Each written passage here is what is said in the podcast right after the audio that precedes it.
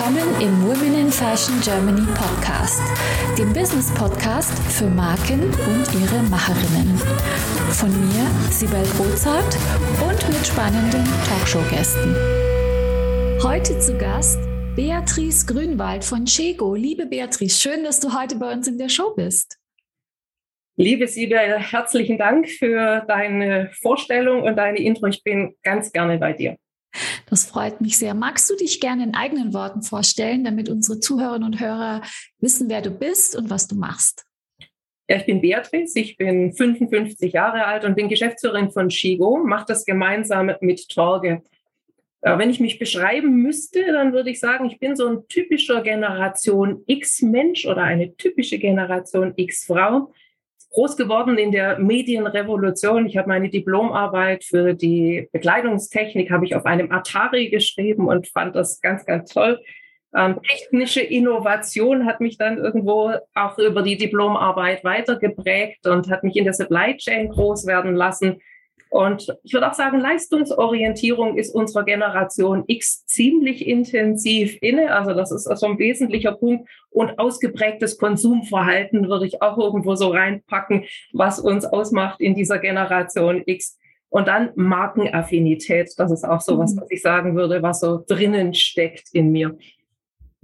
Verstehe. Ich höre einen schwäbischen Akzent raus. Haben wir da vielleicht gemeinsame Wurzeln? Den höre ich bei dir nicht, aber das stimmt eindeutig. Ich bin in Ulm geboren und in Kirchheim-Tech dann zur Schule gegangen und habe von dort aus mich auch äh, in die Modebranche entwickelt. Ich habe in Metzingen bei Werner Baldessarini ein Praktikum machen wollen, habe das auch gemacht und bin dort knapp zwei Jahre geblieben. Und das war so mein Intro in die Modeindustrie, was ich total spannend fand. Ich habe dann Textil- und Bekleidungstechnik studiert bin von dort aus weiter zu Campbell. Die haben damals Campbell und Redpoint gemacht.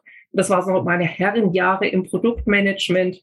Und von dort aus hat es mich dann in die Schweiz katapultiert. Und das waren die spannenden Jahre, wo diese großen Handelskonzerne eigene Beschaffung aufgebaut haben in Asien, so wo man ganze Abende füllen kann über das, was man in der Zeit erlebt hat. Bin dann so ein paar Mal gewechselt in vertikale Unternehmen wie Biba und Bonita hatte immer meine Homebase wieder bei Charles Vögele, wo ich dann zum Schluss CPO war und habe Agilität bei Klingel kennengelernt. Das hat mein Leben komplett geändert, weil der Mensch einen anderen Fokus in meinem Leben bekommen hat und bin jetzt eben bei Shigo gemeinsam mit Torge und bin total fasziniert von dieser Marke. Klingt super spannend. Ich höre eine Riesenpassion und äh, die Welt ist wirklich klein in Kirchheim Tech, wo du äh, äh stationiert warst, bin ich geboren. Ich oh, komme aus Nürtingen, ich war ganz viel in Metzingen, aber das ist nur so am Rande.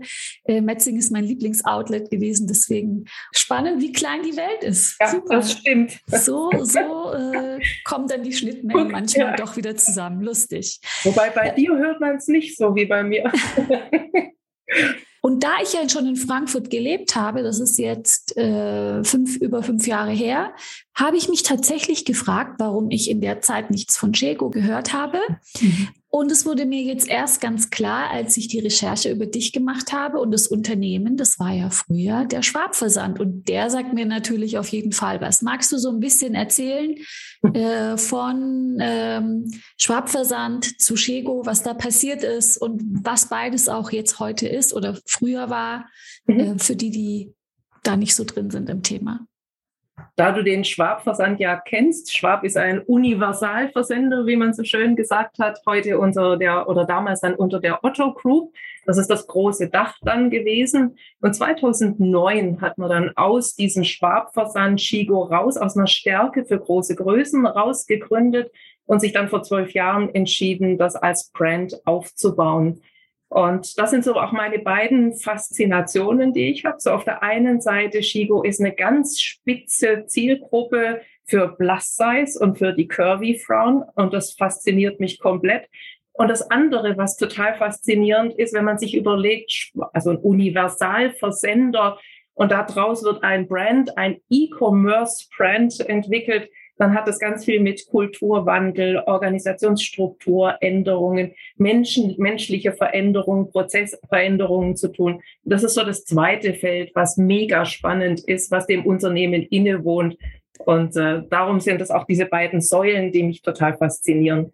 Also ich würde auf beide gern eingehen. Vielleicht fangen wir mal an mit dem äh, mit der Transformation eben vom Katalogversender äh, zum äh, zum modernen E-Commerce-Unternehmen. Kannst du da so ein bisschen aus dem Nähkästchen plaudern, was da so die Herausforderungen sind und wie die Prozesse waren, so ein bisschen, ja, was da alles passiert ist im Hintergrund? Also als erstes muss man von einer großen Organisation ja in eine kleine, wendige Organisation denken. Das ist so ähm, ganz große Umstellung bei den Mitarbeiterinnen, ganz große Änderungen, auch prozessuale Änderungen, die vorher in wirklichen Silos gedacht waren, jetzt in ein schnelles Zusammenarbeiten und auch eine Geschäftsmodelländerung, die da implizit drin wohnt. Denn wer den Versandhandel kennt, der weiß, dort wird sehr viel geplant, hochgerechnet, getestet, nochmal angeschaut und dann das, was man hatte, aus, also was an Ware da ist, das wird dann ausgespielt. Und E-Commerce ist anders. Wir haben den Artikel da, der Artikel geht live, die Kundin reagiert und wir müssen mitreagieren. Und darum sind die Geschäftsmodelle und die Strukturen elementar einer Änderung unterzogen gewesen. Und das heißt, auch ganz viel Schmerz und Trauer von was Großem in was Kleinem heißt ja, dass man Mitarbeiter und Kolleginnen verliert. Das ist so der eine Punkt, den man dann verarbeiten muss. Und der andere Punkt ist, ich muss meine Verhaltensweise ändern. Dazu sind wir umgezogen von einem großen Gebäude in ein kleines, sehr modernes, sehr zeitgeistiges Unternehmen oder Gebäude. Und auch das ist eine Änderung in ein Großraumbüro mit sehr viel Transparenz und mit sehr viel Offenheit. Und das Ganze während Corona, also es ist am Anfang der Corona-Phase dann passiert. Also ganz viel Änderung der Menschen und des Geschäftsmodells implizit. Hm.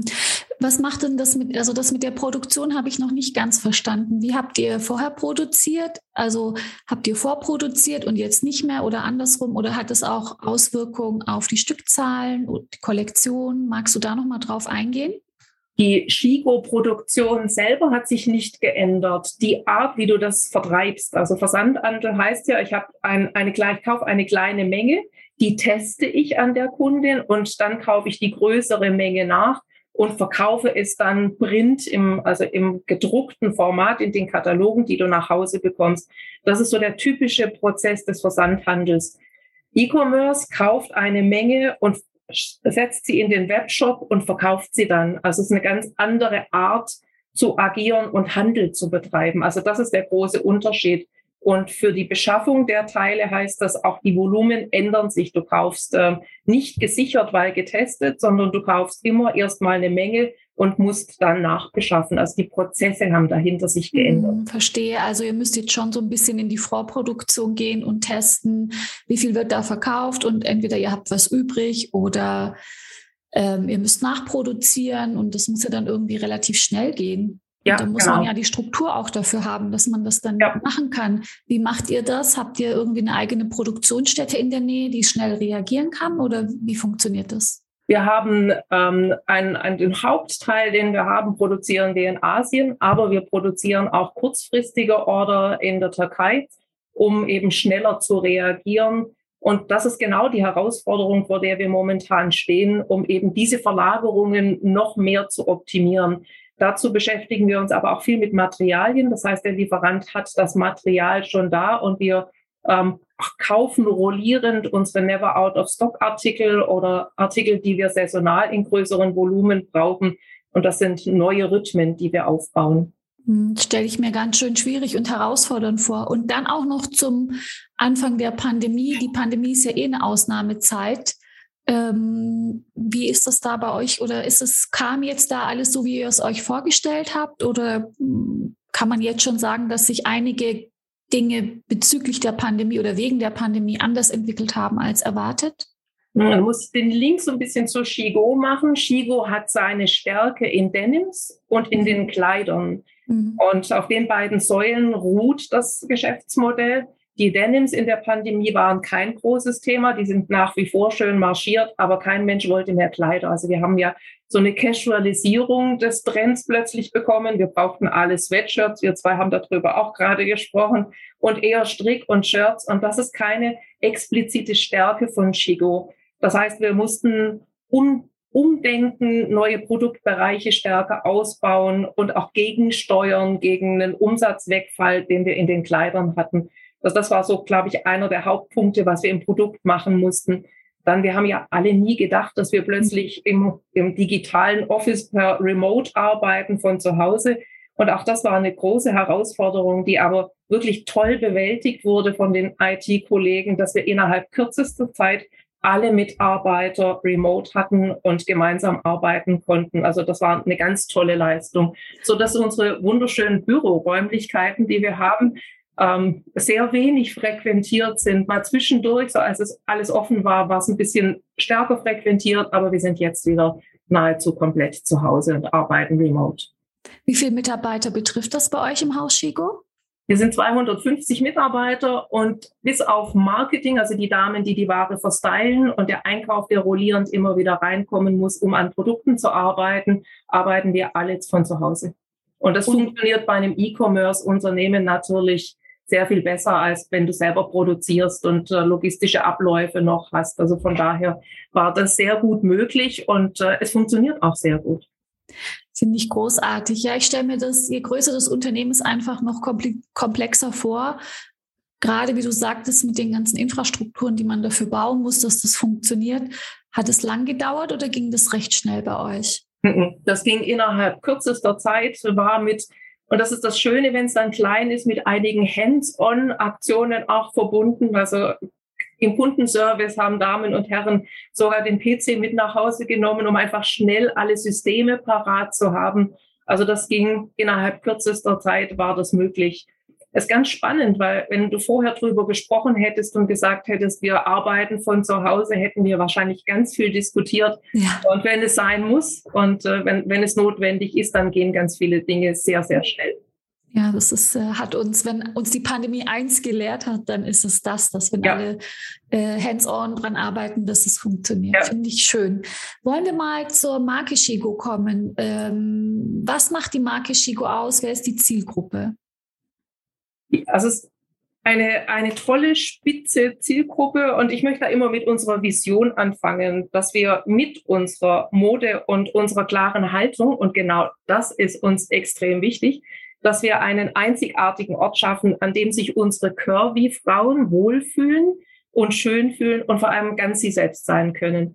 Also was ist uns wichtig als digitale Modemarke für Plus Size, dass wir neben cooler Klamotte auch wirklich ein, eine Haltung bieten und einen Platz bieten, an dem sich unsere Plus-Size-Frauen richtig wohlfühlen können.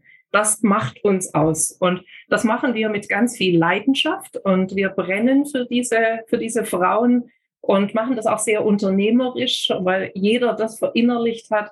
Und das sind zwei unserer Werte, die wir intensiv leben. Möchtest auch du mit deinen vorhandenen Potenzialen, Fähigkeiten und Kenntnissen deine unverwechselbare Marke im Fashion- und Lifestyle-Segment aufbauen? Ich helfe dir gerne bei der Gründung deiner eigenen Marke, biete dir meine Erfahrungen, meine Plattform und den Zugang zu meinem exklusiven Netzwerk. Triff jetzt deine Entscheidung und vereinbare dein kostenfreies Vorgespräch auf womeninfashion.de slash mentoring. Ja, ich habe neulich auch ein Interview geführt mit einem Plus-Size-Model. Und sie hat dann im Interview erzählt, wie schwierig das nämlich eigentlich ist, war mir gar nicht so klar, dann eben für große Größen auch äh, eine schöne Auswahl zu bekommen. War mir ganz, ganz unklar. Also wusste ich gar nicht, dass das wirklich so eine Schwierigkeit ist. Ja, und das sind unsere Stärken, weil wir machen ja jetzt so seit einer Dekade oder mehr als einer mit einem Jahrzehnt, dass wir uns intensiv mit der Passform beschäftigen für diese Plus-Size-Damen. Und da ist die Morphologie extrem wichtig, wie, wie diese Körper geformt und gebaut sind. Das heißt, wir sind Maßexperten und Schnittexperten und arbeiten auch gerade intensiv daran, dreidimensionale Produktentwicklung voranzutreiben, um eben schon am Avatar zu sehen, wie es am Körper fällt und wie die Silhouette ist. Also es ist gerade ein großes Projekt, damit wir da eben noch mal ein bisschen besser werden. Also Passform so ein Top-Thema, mit dem wir uns beschäftigen. Und das nächste, also große Stärke ist Beratung. Wenn du bei uns auf die Homepage gehst und da einmal so reinguckst, dann wirst du ganz viel ähm, Berater und Ratgeber geben sehen. Und da siehst du Ratgeber für stärkere Waden oder mehr Oberarm oder mehr Oberschenkel, also wie dann das Styling optimal ist, welche Styles wir dafür empfehlen. Haben aber auch Ratgeber für Denim, unsere große Stärke, welche Passform dort richtig ist oder für Wäsche, was der richtige BH ist für welche Form. Also das ist für uns so ein ganz großer Punkt zu sagen, wir beraten dich, dass du wirklich gut und schön ausschaust. Finde ich äh, super schön. Ich war auch auf der Seite und habe es gesehen. Da waren auch so Auswahlmöglichkeiten. Welche Körperform hast du oder weißt du schon oder wollen wir rausfinden, welche du hast? Und äh, wahrscheinlich kommt dann daraufhin, wenn man das durchklickt, kommt wahrscheinlich eine Kleidungsempfehlung und so kann man dann ganz gezielt raussuchen, was einem auch gut steht. Ja. Und das hilft vielleicht auch bei der Retourenquote, genauso wie, weil ich würde auch gerne auf das Thema Nachhaltigkeit gleich nochmal eingehen, äh, genauso wie das Thema äh, 3D und Avatare und äh, 3D-Kleidung, dass man dann sieht, wenn ich das trage, wie fällt eigentlich dieses äh, Produkt an meinem Körper. Kannst du da auch ein bisschen was dazu sagen zur Technologie, wie ihr da arbeitet? Weil ich habe neulich auch mit jemandem gesprochen, der diese Avatare erstellt. Und er sagte mir, dass es äh, ganz schwierig ist, also die, dass die Unternehmen noch nicht so weit sind, die Produzierenden eben diese Schnittmuster 3D zur Verfügung zu stellen, dass die meistens 2D sind und dass, dass da eben die Herausforderung liegt. Wie mhm. ist da bei euch der aktuelle Stand der Dinge? Ich möchte nochmal den, den Rollout zurück. Du hattest mhm. über die Linien gesprochen. Also wir haben ja insgesamt vier Linien. Wir haben die A, die H, die O und die X-Linie, mit der wir mhm. arbeiten. Und darauf haben wir die Silhouetten, darauf haben wir Maße und wir beginnen gerade die Schnitte darauf zu machen. Und der Schnitt ist zweidimensional in Papier. Den kann man aber über bestimmte Systeme sehr schnell digitalisieren und dann ist er dreidimensional. Und man braucht da dazu den Avatar. Und es gibt Standard-Avatare, mit denen man arbeiten kann. Wir haben jetzt für einen Test auch einen eigenen Avatar entwickelt äh, mit einer durchschnittlichen Größe 46 und merken aber auch da, wie der Kollege gesagt hat, eine große Herausforderung, gerade in größeren Größen, wo sitzen die Pfunde? Wie schaut das aus? Ähm, wie sehe ich das im Bild sehr schön, was im Live ganz anders zu simulieren ist als im Bild? Also da ist noch ein bisschen Arbeit nötig. Und ähm, ich denke, normalerweise braucht man so eine Woche für einen guten Avatar. Ich denke, für so einen speziellen Avatar, wie wir ihn brauchen für große Größen, sind es dann zwei vielleicht für einen besonderen Avatar. Und da sind wir gerade dran, uns intensiv damit zu beschäftigen, einen Shigo-Avatar zu bauen damit der eben ähm, zumindest mal einen Typ der Zielgruppe umfasst und dann kommt der nächste für die nächste Linie, so dass wir mehrere haben, um uns das dann eben anzuschauen. Und ja, es braucht eine, ein, ein komplettes Umdenken der Kette, weil auch der Designer anders arbeiten muss. Also wenn wir dreidimensionale Produktentwicklung nehmen als Thema, muss auch der Designer sich schon mit Schnitten beschäftigen, was er heute nicht macht, weil er auch zweidimensional designt. Also es ist ein, man muss Skillset fördern und ausbauen, dass Menschen eben weitere Ausbildungen diesbezüglich bekommen und auch Mindset, ähm, weil, weil wir ja alle Dinge gerne anfassen. Also das ist uns Klamottenmenschen, glaube ich, einig, dass wir die Ware gerne anfassen, es uns auch gerne anschauen. Und das muss, wir müssen lernen, das auf den Computer zu übertragen und das genauso lieb zu haben in der Produktentwicklung, denn es geht schneller. Wir können mehr simulieren. Wir müssen keine Muster hin und her schicken. Also es spart Kosten, Zeit und hilft uns, den CO2-Fußabdruck einfach weiterhin zu optimieren. Aber es ist auch das ist sehr viel Veränderung in unserer typischen Arbeit, ähm, die wir erst vollbringen müssen, bis das dann ganz durchdrungen ist. Wobei ich überzeugt bin, dass das die Zukunft ist.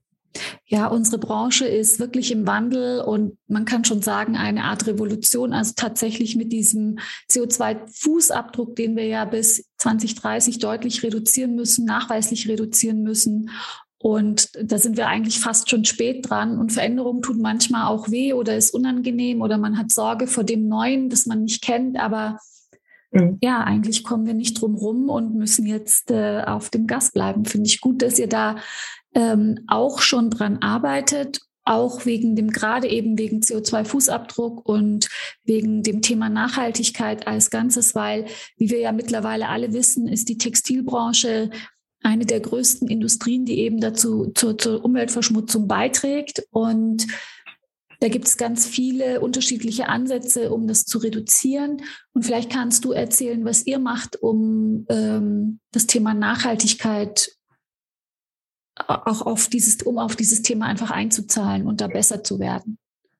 Also da muss ich sagen, da ist es toll, in dem Otto Group Verband zu sein, weil da ist Nachhaltigkeit ja wirklich ein, ein ganz tief verankertes, ähm, ehrliches Interesse. Und wir haben uns selber Ziele bis 2025 gesetzt und haben uns auch Werte für die Senkung der CO2-Emissionen vorgenommen, an denen wir intensiv arbeiten. Wir haben heute schon 49 Prozent der Kollektion, die aus nachhaltigen Materialien sind. Wir wollen den Anteil weiter steigern und schön Schritt für Schritt vorantreiben. Spannend ist hierbei, dass wir aber immer wieder hören, dass die Kundin das zwar möchte, aber noch nicht bereit ist, mehr dafür zu zahlen. Also das ist was, wo wir in so einer Ambivalenz drinnen hängen und äh, das eben konstant mit integrieren und auch gerne mit erzählen, warum das jetzt ein bisschen mehr kostet, wenn wir nachhaltige Materialien einsetzen. Das ist so das, was wir auf der Kundenseite machen. Wir haben auch ganz viele ökologische und soziale Standards, die wir konstant mit den Lieferanten und in der gesamten Lieferkette konstant nachhalten und immer wieder verbessern. Dann ist Circularity für uns ein Thema, das wir gerade am Beginnen sind und zu überlegen, wie kann denn so ein Zirkel funktionieren mit unseren gebrauchten Klamotten? Was können wir diesbezüglich machen? Auch ein Thema. Dann ist ähm, unser Empowered Employee. Äh, wir waren vor zwei, drei Monaten waren wir am Main gemeinsam Müll einsammeln. Wir haben Tauschbörsen, mit denen wir uns intensiv beschäftigen. Also auch ganz viel, was wir innerhalb der Firma machen. Und ähm, dann ist Digital Responsibility, über was wir gerade gesprochen haben, auch ein großes Thema. Und auch Fortbildung fällt da mit rein, dass wir online uns fortbilden und äh, also neue Methoden diesbezüglich machen. Also wir haben da wirklich ein großes Programm, mit dem wir uns intern beschäftigen ähm, das auch intern geleitet wird und wo aus ganz vielen Schnittstellen Menschen zusammenarbeiten. Und es ist ein ehrliches Interesse, das spürbar ist, wo Menschen sich dafür einsetzen. Und das fängt von so kleinen Sachen wie Licht ausmachen, Müll trennen, mit dem Teller runter in die Kantine gehen, kein Plastik verwenden. Also es ist wirklich schon sehr tief verankert äh, in der Organisation und macht Spaß, das anzuschauen. Jetzt bist du ja seit April 21 äh, Co-Geschäftsführerin von Chego. Ja. Und vielleicht kannst du uns schon so ein bisschen erzählen, was in der Zeit für dich bei Chego jetzt persönlich eine äh, Herausforderung war, ist, mit der du so gar nicht gerechnet hast vielleicht und wie du damit umgehst. Hast du da was, was du erzählen kannst? Ich denke, die größte Herausforderung war online onzuboarden. Also im April hatten wir ja noch kompletten Lockdown und aus dem Homeoffice onzuboarden und eine Kultur zu spüren, also überhaupt mal Menschen kennenzulernen, war Schritt eins. Eine Kultur eines Unternehmens zu verstehen und zu spüren, Prozesse gut aufzunehmen. Das war für mich so eine der größten Herausforderungen, und ähm, auch das dann richtig zu integrieren und Neues zu instrumentalisieren, ist online, finde ich, sehr viel schwieriger, als äh, wenn, man, wenn man das eben physisch machen kann. Also es war so eine der größten Herausforderungen. Und wenn wir schon über die Herausforderungen gesprochen haben, gibt es da einen großen Erfolg, wo du sagst, der war so super, da habe ich wirklich auf dem Tisch getanzt und das war für mich persönlich eine, eine große Zielerreichung oder ein Wahnsinnserfolg? Okay, ähm, auf dem Tisch habe ich noch nicht gedacht. Aber es ist ein ganz, ganz schönes Bild. Ich bin ähm, ein, ein großer Freund, Menschen auf einem Veränderungsprozess mitzunehmen. Und ich freue mich intensiv und ich hatte gestern so ein Erlebnis oder vorgestern, wenn, wenn Menschen so offen sind, dass sie sagen, du Beatrice, wir haben den Workshop so und so geplant. Aber ich denke, wir müssen hier nochmal innehalten und einen Stopp machen. Wir sind nicht alle auf der gleichen Pace. Und ich würde dich bitten, setzt das nochmal anders auf, weil wir haben dringend Redebedarf. Und das sind für mich so kulturelle Punkte, wenn, wenn Mitarbeiterinnen, Kolleginnen sagen, du, pass auf, hier, ich habe ein Thema, das würde ich gerne nochmal besprechen, mach mal einen Schritt langsamer. Das sind für mich ähm, Momente, in denen ich mich extrem freue, weil das Vertrauensverhältnis dann so groß ist und die Offenheit so groß ist, dass wir darüber gut sprechen können. Und wir sind auch gestern mit einem guten Resultat aus diesem Workshop rausmarschiert. Und das hat mich sehr glücklich und sehr zufrieden gemacht. Kann ich mir vorstellen. Ähm, zum Abschluss habe ich noch eine Frage, liebe Beatrice, und zwar hast du noch einen Tipp, den du Gründerinnen und Gründern, die jetzt zuhören, vielleicht mit auf den Weg geben kannst beim Aufbau ihrer eigenen Marke? Ich finde ganz wichtig, eine Idee und eine Vision zu haben und zu sagen, wohin wollen wir damit? Das ist wie für uns Shigo und unsere Haltung da dazu und Body Positivity als großes Thema. Wenn man das hat, braucht es einen Plan, wie man dorthin kommt. Und da finde ich ganz wichtig, dass man diesen Plan konstant am Weiterrollen hält. Und auch wenn es mal Misserfolge gibt, dieses große Bild, wo man hin möchte, dass man das nicht aus den Augen verlässt, vielleicht den Weg so ein bisschen korrigiert, ähm, wenn man gestolpert ist und es nicht funktioniert hat, wieder aufsteht, nochmal guckt, wo wollte ich genau hin, was war meine Vision, wie muss ich es jetzt korrigieren und dann diesen Weg konstant weiter, weiter marschieren. Also dem folgen, diesem Stern, diesem Purpose, dieser Vision, den man sich selber mal mit seinen Kollegen, Kolleginnen gegeben hat, dem weiter folgen. Vielen Dank, liebe Beatrice, dass du dir die Zeit genommen hast. Es hat richtig Spaß gemacht, sich mit dir heute zu unterhalten. Und ja, vielleicht bis zum nächsten Mal. Vielen Dank, liebe Sibylle. Es hat mir auch sehr viel Spaß gemacht und Grüße in die schwäbische Heimat, wir zwei. Ja, genau, das machen wir.